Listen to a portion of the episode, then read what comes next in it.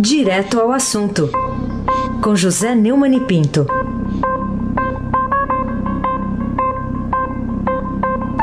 Oi, Neumani, bom dia. Bom dia, Raíssen Abac, o craque. Bom dia, Carolina Ercolim, tintim por tintim. Bom dia. Bom dia, Almirante Nelson e o seu pedalinho. Bom dia, Bárbara Guerra. Bom dia, Moacir Biasi. Bom dia, família Bonfim, Emanuel Alice Isadora. Vai se abaque o craque. Vamos lá, primeira página do Estadão aqui, uma das reportagens, o título diz: Presidente veta 19 dos 44 pontos da lei de abuso. O que, que você acha, Neumann, que levou Jair Bolsonaro a desafiar o Congresso Nacional a esse ponto? Bom dia, melhor ouvinte, ouvinte da Rádio Eldorado. Vamos responder ao que o nosso Heisen curiosamente quer saber. Eu me surpreendi. O, o, Sérgio Moro pediu 10 pontos, o Bolsonaro vetou 19. Ao todo, 36 dispositivos, com 19 de 44 pontos. Bom, a lei é um absurdo inteira, eu acho que devia ter sido vetada integralmente, mas é, me, tenho que aplaudir o que foi vetado, porque já reduz um pouco o seu efeito demolidor sobre o combate à corrupção. O, o que era essencial foi votado, foi vetado, e acho que, pelo menos, o Bolsonaro deu um sinal de que não abandonou completamente o combate à corrupção. Ele é, ouviu a população e fez o certo, enfrentou o Congresso. Vamos ver se o Congresso, que se diz representante do povo, também vai ceder ao que o povo acha que deve ser e, e, e não vai derrubar esses vetos, Carolina Ercolim, tintim por tintim. Bom, Amani, vamos também falar sobre o noticiário né, da imprensa hoje, que dá uma ideia sobre o, quem pode ter influído né, nessa decisão do presidente. Influenciado, enfim, de alguma maneira soprado o nominho aí. É. É, o, o pessoal do, do, da coluna do Estadão é, deu a notícia de que houve uma, é, digamos, uma pressão grande desse grupo que cerca ali o palácio. Os vetos foram resolvidos é, com os ministros, da, o advogado-geral da União, André Luiz Mendonça, o controlador-geral da União, Wagner Rosário, o Sérgio Moro, de Justiça e Segurança Pública, e e o Jorge Oliveira da Secretaria-Geral. Né? E, e, segundo a coluna do Estadão, houve uma pressão grande também de associações, né, de juízes, de promotores, de gente que tem acesso lá ao poder. Tanto melhor, porque essas pessoas pressionaram no lado certo. Agora, né, com a sanção da lei, a publicação dos vetos, o Congresso é, pode decidir manter ou derrubar cada um dos vetos. Então, não vai ser uma votação da lei integral, mas veto a veto numa sessão conjunta formada por deputados e senadores. Eu tenho esperança, embora seja uma esperança tênue, Carolina, de que eles terão um pouquinho, um pouquinho de juízo e, e não farão é, uma blitz para voltar ao texto original da lei, que é, é, é indefensável. Raíssa Abac, o craque. Bom, além desse assunto da lei de abuso de autoridade, tem outro destaque aqui hoje no Estadão, que é a manchete Aras na PGR contraria Moro, MPF e apoiadores de Bolsonaro. O que dizer sobre essa indicação, Neumani? É, é, em primeiro lugar, é, na coluna do Estadão também para citar, né? Nas últimas conversas que o Bolsonaro teve com Augusto Aras, ele pediu que o presidente não demorasse. O presidente estava pensando, segundo consta, segundo saiu no noticiário, colocar um, um, um interino até decidir. A gota d'água partiu da própria Raquel Dodge, que foi a candidata do Toffoli e, e do Rodrigo Maia. Mas ela resolveu fazer umas nomeações antecipadas e o presidente então resolveu colocar logo, rapidamente, o, o Aras. Né? O Aras não está na lista. É, então está havendo uma reclamação da corporação. Eu sou contra corporações. Acho que o presidente da República que representa a sociedade não são as associações de procuradores. Então a lista tríplice pode ser uma, um, um, realmente uma boa indicação, mas não necessariamente uma obrigação. Aliás, não é uma obrigação legal. Né? O, o Aras é considerado conservador, mais alinhado ideologicamente com Bolsonaro entre os candidatos ao cargo. O, os dois últimos procuradores gerais foram Rodrigo Janot, petista, como se declara, demonstrou ser depois da sua saída. E a Raquel Dodge foi indicada pelo Gilmar Mendes e nomeada pelo Temer. E apesar de ter surpreendido às vezes alguma, com algumas posições contra esses padrinhos, é sempre, é, de uma forma geral, é, os respeitou. E agora saiu muito mal com essa história de tentar é, livrar a cara do irmão do Toffoli, prefeito de Marília, e do, e do Rodrigo Maia, que foram citados na delação de Léo Pinheiro do Oeste, que já tinha esperado dois anos exatamente por ter citado o Toffoli. Quer dizer, pegou isso aí, pegou muito mal e ela não tinha condições de ficar. Em relação à proximidade ideológica do presidente, da família, vamos ver o que é que o. Antes de criticar, vamos ver como é que o procurador vai é, agir. Ele tem sido apontado como um, alguém que já apontou desvios, que ele chamou de desvios, né? na Operação Lava Jato, que não quer dizer que seja inimigo, eu também vejo muitos desvios, principalmente por personalismo da Operação Lava Jato. Carolina Ercolim, tintim por tintim. O Planalto desiste de mexer na lei do teto, é o que revela outra chamada na dobra, na dobra de cima do, do Estadão de hoje. O que explica essa mudança de posição, na sua opinião? Carolina, você é muito jovem, não deve lembrar, mas eu estou me lembrando agora do Vicente Leporás. Só que o Vicente Leporás fazia sozinho, né? Que Opa, se lembro. É, Trabalhei na mesma é. emissora. Não, mas aí ele nem, nem, vivia mais, né? Não, não, não, aí não. É. Então ele lia o jornal, né? Ele lia o jornal, né? nós estamos aqui, nós três, lendo o jornal, né? A verdade é que foi uma boa conversa, a conversa do Paulo Guedes. O Bolsonaro disse que o Paulo Guedes é o seu posto de piranga, mas não parece ter, assim, tanta certeza disso, porque anda se metendo em coisas da economia que ele devia ouvir antes Paulo Guedes. Foi o que aconteceu. O Paulo Guedes foi, convenceu o presidente essa, essa eh, degradação do teto seria uma decisão, como ele mesmo disse, abrir uma rachadinha no casco do transatlântico, mas só, só depois de conversar com o Paulo Guedes, é, é, foi até o Ministério da Economia para conversar sobre o assunto, é, e parece que houve uma saudável mudança de propósito. Aliás, parece que houve, não houve, né? que ele podia ter evitado até o título do Estadão hoje, na, no, no seu editorial, né? É, novo acerto em novo recuo, deixa é, já um aplauso e uma crítica ao mesmo tempo. E recomendo a leitura do primeiro editorial do Estadão hoje, que trata muito completamente, muito corretamente do assunto. Aí se abaque, o craque. O Neumann, um outro tema aqui, o, o juiz, que é o substituto, agora é o titular da 13 terceira vara, mas sucedeu Sérgio Moro lá na 13ª Vara Federal Criminal de Curitiba, Luiz Fernando Bonar, mandou soltar Maurício Ferro, né, cunhado do, do Marcelo Odebrecht, e que que se, e foi denunciado por ele na Lava Jato. Mas por que, que você acha que ele mandou soltá-lo assim tão rapidamente? Ele mesmo justificou né, na decisão que atendeu a, a defesa de, de, de Ferro é, porque cita, pede uma extensão da decisão da semana passada, em que o ministro do Supremo Tribunal Federal, Gilmar Mendes, suspendeu o uso de tornozeleira eletrônica por Guido Mantega, e os dois foram alvos da mesma operação. Acontece é que o Maurício Ferro é, foi denunciado pelo cunhado, Marcelo Adebrecht, uma briga de família.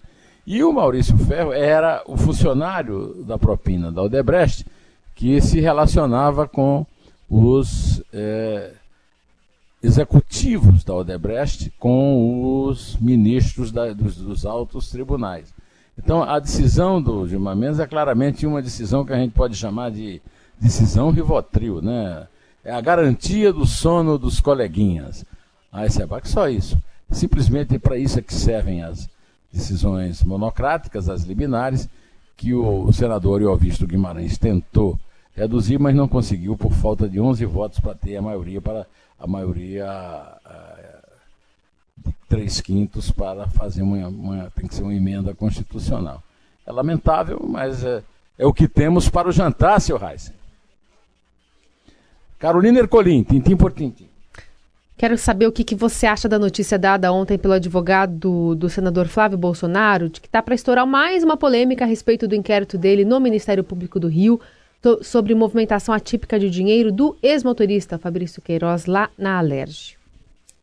É, Carolina, você que gosta de spoilers, o, o, o Jair Bolsonaro já tinha dado esse spoiler antes. Falaram-se, citaram vários possíveis é, várias possíveis denúncias na família próxima a ele e tal, mas eu, ontem né, o advogado Federico Vassef, responsável pela defesa do senador Flávio Bolsonaro e pelo pedido que foi atendido pelo Dias Toffoli para, para obstar, obstar né, obstruir o, o inquérito, é, é, esclareceu que setores interessados em desgastar o governo não, não, são setores interessados em interessar o governo. Acontece que notícia é notícia, né? É, estão tentando transformar em monstro o ex-capitão da Polícia Militar, Adriano Magalhães da Nóbrega, para vinculá-lo ao, ao, seu cliente e ao presidente. O seu cliente dele é o, é o Jair, né? É o, o Flávio, né? É o primogênito do Jair. E o presidente é, Jair Bolsonaro. É mais uma vez essa narrativa do Flávio que não quer, não quer é, responder a inquéritos e se defender e provar a inocência. E como diz vovó, quem não deve, dizia vovó, que infelizmente não está mais entre nós, quem não deve, não teme. Segundo o Vacef, em dezembro, quando teria ocorrido a mensagem, todos os funcionários do gabinete de Flávio já haviam sido informados que seriam demitidos em função do término do mandato do então deputado estadual. Ou seja, não dá para rir aí, é para chorar, né? Boar, boar, boar. Infeliz... Aliás, felizmente o Atu está aqui calado, eu não posso usá-lo como trilha sonora. Mas é para criança chorar e adulto se envergonhar. sem Abac. Ô Neumann, eu queria que você comentasse também outro assunto aqui. É, um comentário, um comentário sobre essa questão envolvendo um vereador aqui de São Paulo, Fernando Holliday que, que é, acusa aí um outro colega, que é o Camilo Cristófaro, de xingamento racista. Isso lá na Câmara Municipal de São Paulo, no plenário. É, o Fernando Holliday disse que o Camilo Cristófaro é, o chamou de macaco de auditório. O Camilo Cristófaro é do Partido Socialista Brasileiro. Você veja, você veja que socialista mais socialista, né? O cara é, é xingar com forma racista em 2019, século 21, e ainda se diz socialista, socialistazinho vagabundo, né? Holiday disse que ele se sentiu revoltado, mas na hora conseguiu conter a raiva. Os demais vereadores estão dizendo que ele estava sendo dramático, nunca havia sofrido um ataque dessa maneira, ao menos não na sessão plenária. Né? Antes, o Holiday já tinha sido chamado por outro que se diz de esquerda, Ciro Gomes, quando candidato à presidência, candidato pelo PDT, que o chamou de capitão do mato. Todo mundo relacionando uh, um negro a uma, a uma sofrência, digamos, histórica do negro, como se o negro é que fosse o responsável pela escravidão. Esses esquerdistas traem completamente as origens da, do pensamento que eles dizem professar e são apenas politiquinhos atrasados. Mas não existe retrocesso maior do que preconceito. E racismo, então, é de lascar. Espero que o caso seja é, realmente investigado para valer, não vai ser, e que o Cristófaro, é, se, pelo menos, se desculpe e seja punido de alguma forma. Carolina Ercolim, tintim por tintim. Neumani, a gente tem recebido muita participação dos nossos ouvintes para falar a respeito do transporte público, né, especialmente a circulação de ônibus aqui na cidade de São Paulo.